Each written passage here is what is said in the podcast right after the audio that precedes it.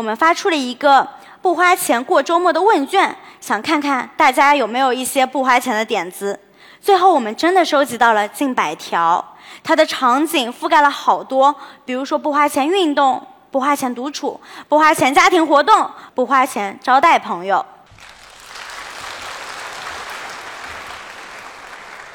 大家好，我是陈琳怡，我是一个对不花钱的生活方式感兴趣的人。二零二二年，我发起了一个兴趣小组，叫做“走地鸡”。我们二十七个人来自各行各业，在业余时间专门探索一个问题：怎么在大城市不花钱过周末呀？走地鸡。我们走地鸡成员在百度百科上看到走地鸡的定义的时候，感觉 DNA 都动了，仿佛触动到了我们的身份认同。我回溯了一下，我是从什么时候开始对不花钱这件事情感兴趣的呢？好像是从我刚刚毕业开始工作，获得一份稳定的收入开始的。原本我以为获得收入是你开始积累财富的第一步。但连续好几个月，我回头看看我的银行余额为零，钱花哪儿了？不知道，想不起来。所以我就想试试看，我走在大街上有没有什么东西是不要钱的。所以我在一家花店里面免费取过花，我在一个卖包的店里面获得专业的咖啡师提供的优质咖啡。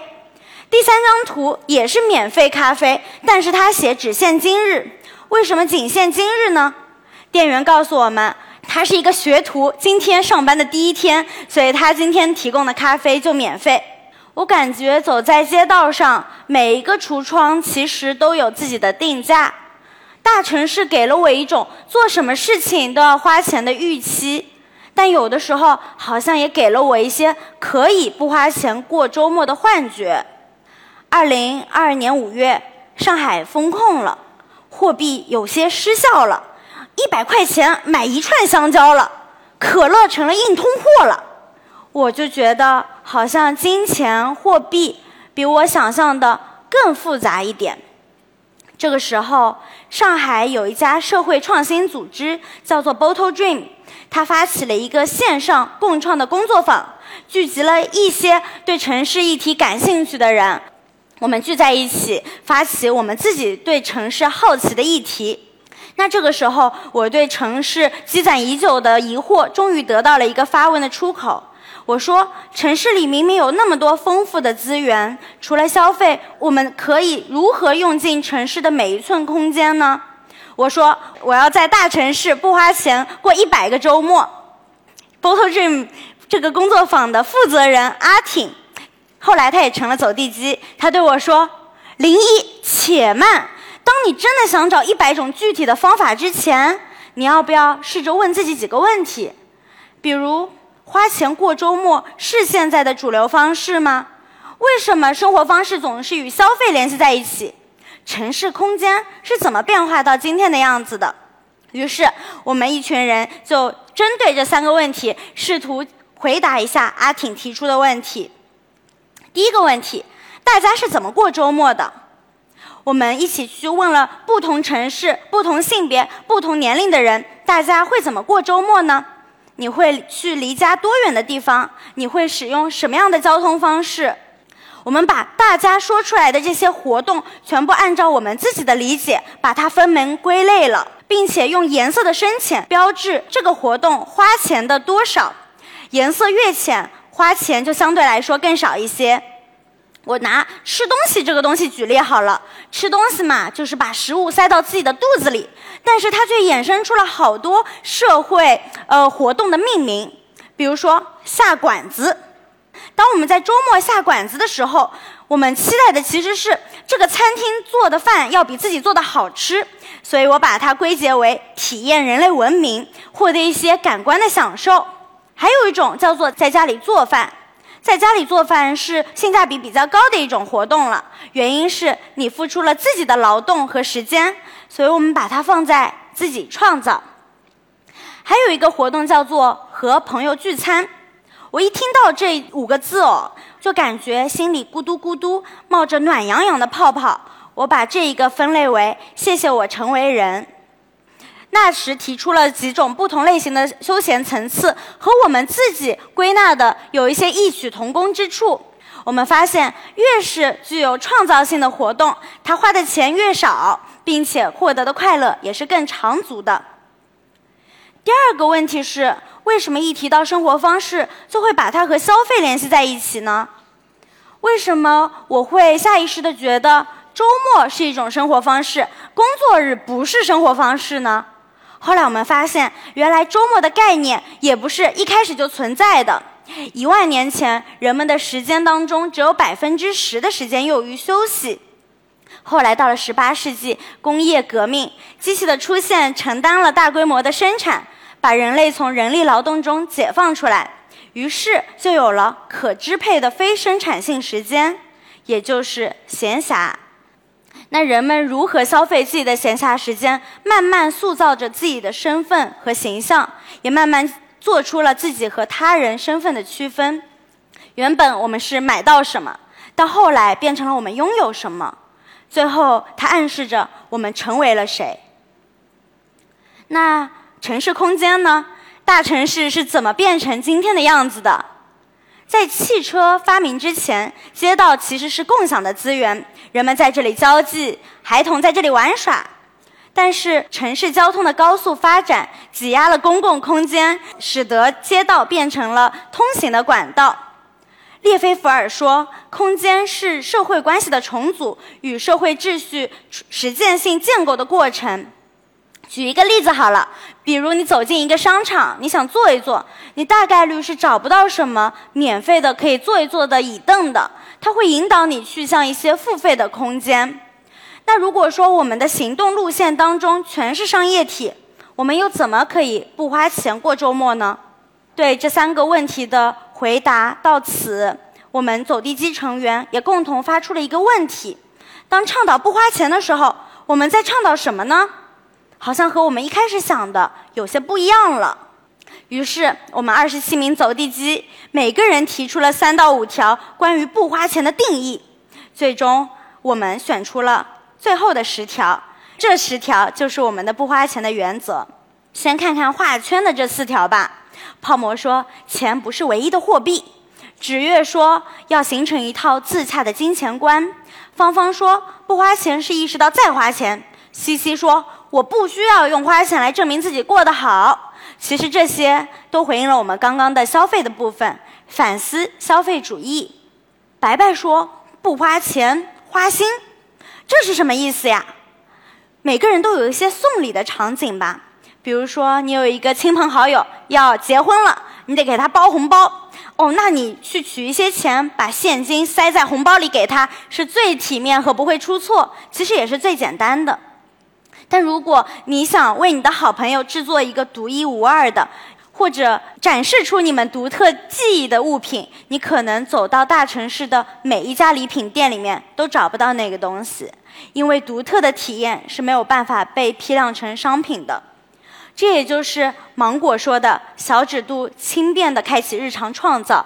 当我们在找花钱的替代性方案的时候，我们要花出心思、时间。创造力、想象力。我提出说，access better than ownership，可获取要比占有更重要。这句话不是我说的，是凯文·凯利在2009年提出的。没有任何人拥有一条公路或者图书馆，但是所有的人都可以使用它们。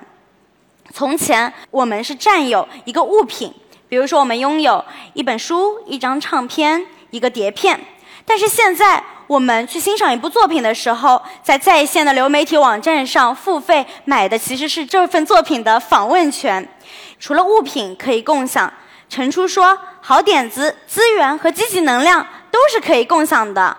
最后，阿挺和冕提出了不花钱的一个红线。阿挺说，希望对不花钱的享受不来自于薅羊毛和又赚到的快感，而是对自己生活中欲望和权利的觉知与掌控。这是什么意思呢？阿挺说，所有的东西都有成本，我们不能因为我们没有花钱而假装这个成本不存在。通过比如说赠与或者一些促销活动，确实你可能是一个没有花钱的对象，但是你不能假装这个成本它不存在。所以，真正可持续的不花钱的方法，其实是对自己真正感到愉悦的本质的一种觉察。免说我们一直在聊不花钱和免费资源，但是希望我们一定要记住，免费的资源它是面向谁的？它如果是面向一些特殊的、特定的群体，那我们也不要去使用它。我们要保护善意的可持续性。那。刚刚大家讲的那些都太好了，如果我把这一页 PPT 关掉，我什么也背不出来了。所以，我们把刚刚那些十条便签上的原则变成了接下来的十二个字：消费反思、物品共享和主动创造。那不花钱的共识建立起来以后，我们就开始找到我们的不花钱实践了。我们发出了一个。不花钱过周末的问卷，想看看大家有没有一些不花钱的点子。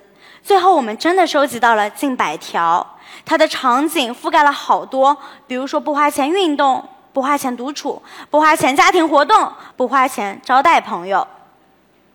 哎，这是我已经列出来的一些小小的点子，为了给大家提供一些灵感。比如说，做发膜你可以免费理发；散步练习，发现一些城市里有意思的事情。在自己的身上乱涂乱画，在公园带小音箱跳舞锻炼。原来跳广场舞的阿姨早就是不花钱的实践者了。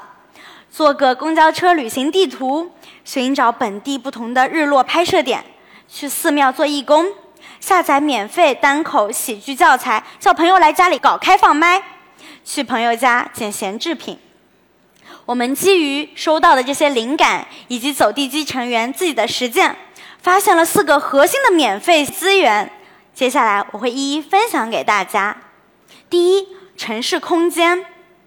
这张图呢是位于上海徐汇滨江的攀岩墙，它是面向全市的市民的，底下也铺好了软垫，让市民防止受伤。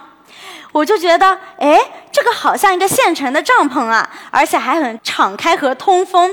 如果我找我的朋友们到这里聚会，那我不就只需要买一些小蛋糕和炸鸡，我就不用为餐厅的体验和服务付费了吗？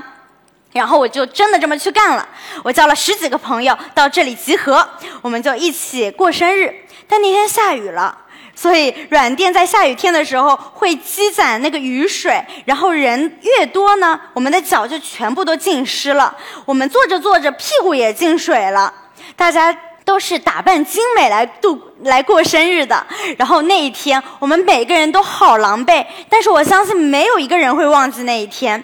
我感觉这是我和城市空间打了第一回交道。每一个城市都有自己的特性和自己特定的空间。比如说，杭州就是一个特别适合骑车的地方。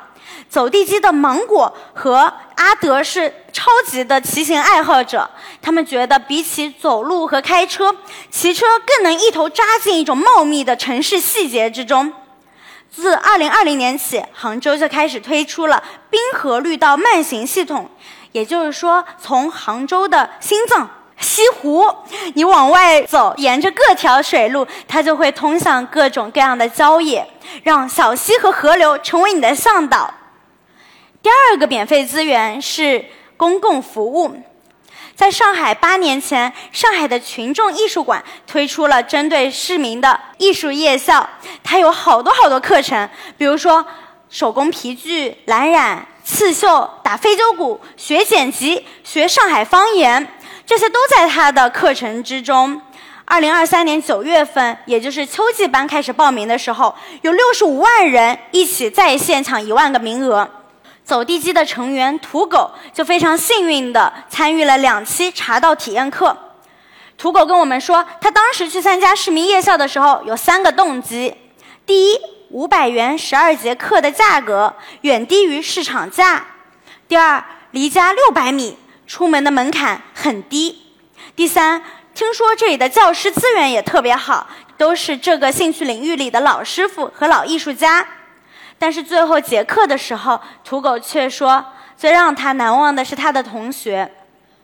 这些同学是怎么聚到一起的呢？不是靠考试，而是靠一一个比较低廉的价格，加上要抢课这样随机的方式，悄悄地把一些过滤器无效化了。在这里，大家脱去了自己的社会身份，有的同学更敢于出丑了，他们会更认真的去学习。还有同学在上完艺术夜校课之后，还会去回到公司上班。他说，在夜校体会到了一种平静和纯粹。身边有很多公共的服务资源，有很多在地的公共服务，比如说健身馆、图书馆、展览和食堂。你在这些场所之前，你可以试试看加上“街道”两个字，会有不同的发现。因为每一个地方都有自己市级、区级和街道级的资源。第三，物品共享。刚刚我有讲到，我开始对不花钱感兴趣，源于我开始工作了。那我的第一份工作是什么呢？当时我在昆山的仓库里面回收很多用户寄过来的二手衣，我亲手拆开很多包裹，那个画面给我的冲击是非常大的。我每拆开一个包裹，我都发现，哇，原来每个人有这么多衣服，而且都好新呀。我发现有一种衣服特别容易被人家寄过来回收，那就是胶印图案的衣服，或者说数码印花的衣服。也就是说，衣服的视觉越具体，它很容易流行，但是也最容易过时。于是我就开始尝试，我只买纯色的衣服，纯色的衣服比较经典，能陪伴你的时间也比较久。后来我发现，哎。我感觉我自己还是很想要衣服，原因是我想要新鲜的穿衣体验。我买一件再漂亮的衣服，它也会让我看腻的。那别人朋友的旧衣服，是不是其实就是我的新衣服呢？于是我就和朋友开始了换衣体验。比如右边这张图，就是我穿着一条斑点裙发了一条微博。我的微博网友小袁说：“林一，你穿这条裙子太好看了。”我想了想，哎，我好像穿这条裙子一年可能也就穿一两次而已。我就说，小袁，既然你喜欢，那我就跟你换衣服吧。于是就有了他穿上我这条斑点裙的样子。物品共享不只是说物品流动在人和人之间，其实一个衣服、一个物品一直在你的身边，也是在保护它的灵气和能量。走地鸡。的成员 Bruce 是一个成熟的男性，他非常喜欢他自己穿的一条牛仔裤，但很可惜的是，你越喜欢这条牛仔裤呢，他就越有可能穿破，而且他穿破的地方也很尴尬，是他的裆部。于是，作为成熟男性的 Bruce 有一天就对他妈妈说：“妈妈，你能帮我缝补一下裤子吗？”他妈妈惊呆了，就说：“你为什么不去买一条新裤子呢？” Bruce 也不知道是出于什么样的原因，他就觉得我再也找不到这么合适的一条裤子了。所以在他和妈妈交往的过程之中，他意识到，在妈妈那个物资匮乏的年代，节俭不是一个美德，它是一种生存。只有在物资丰富的情况下，节俭才成为了一种选择。这边的海报呢，是我的好朋友猫弟，他要搬家了，他就正儿八经的给自己搞了一个猫弟的搬家派对海报，里面有写你几点到，你可以吃吃喝喝；你几点到，你可以来参与闲置交换，并且在最后他还提供给朋友们美甲的服务。右边是二零二三年十二月的圣诞节，走地鸡们正在上海的共青公园喝茶和交换礼物。我们走地机上坐着享用的这个充气沙发，就是我从猫弟的搬家派对上捡过来的。最后，我们刚刚一直在讲创造性的行为，越是创造的活动，花的钱可能越少。其实我并不太喜欢“创造”这个词，它给我一种好大的压力呀，好像我只有做出一些前无古人后无来者的壮举，才叫创造。所以我把它叫成破坏性的行为，试着在自己的日常惯性中做一点小小的破坏吧。消费给你带来的是一种可预期的东西，它是确信的；但是破坏它给的是一种不确定的东西，可能是惊吓，也可能是惊喜。比如我们在看我们刚刚收到的一些问卷的时候，其中有一个给我的印象特别深。他说他喜欢泡一壶茶，坐在西湖边上看大爷大妈吵架。这也太不体面了吧。但是这也太真实太好玩了吧。这就是日常生活中最具有张力戏剧性和有意思的部分。我想了想哎我好像也在西湖边上干过差不多的事儿。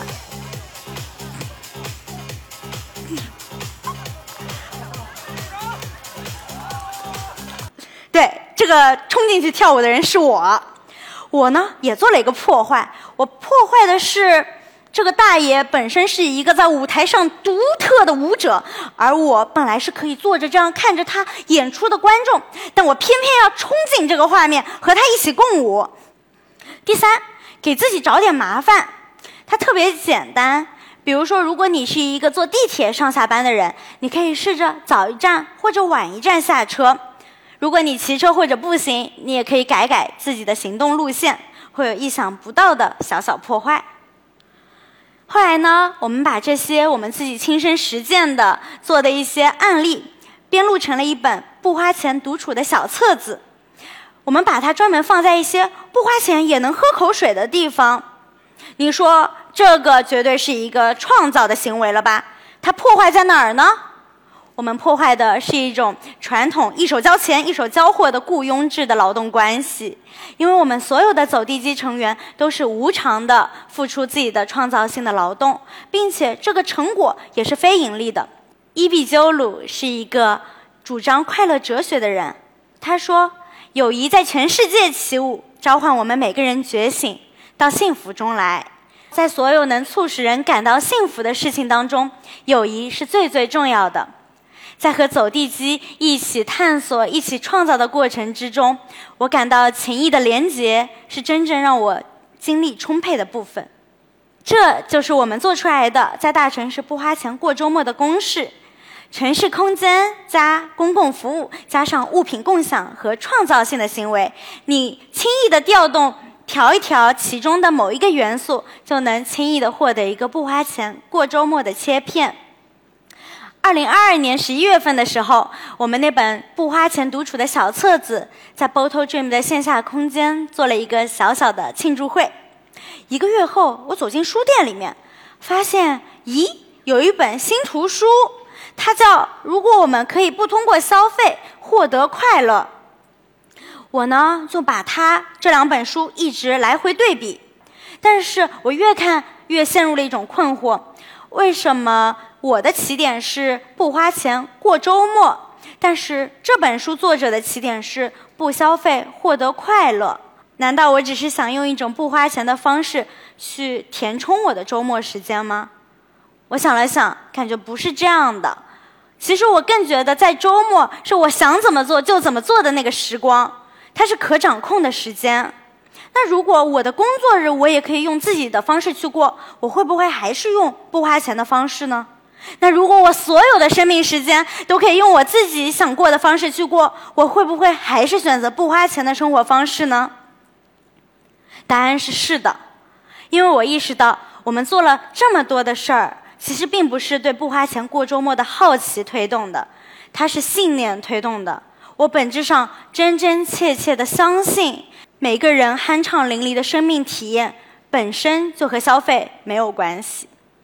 这个时候，我又想到当时问卷里回收过来的一个回答：我们没有改变它的任何标点和分行，它就是长这样的。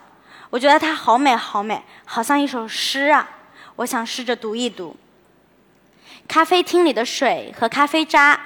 公园里的草坪、树荫和太阳，图书馆和书店里开封过的书，城市里生活人的闲置物品，路边的垃圾，随处可见的垃圾，无患子树下雨后掉下来的果实，小区或者路边的土壤和地里的蚯蚓，餐厅和菜场要扔掉的厨余垃圾，氧气，鸟叫声，大型超市里的免费试吃。我太喜欢这个回答了，因为它没有让我去一个很远的地方，仿佛是我现在推开门离开这个场子，直接就获得到了我需要的一切。我是陈林怡，我是走地鸡，谢谢大家。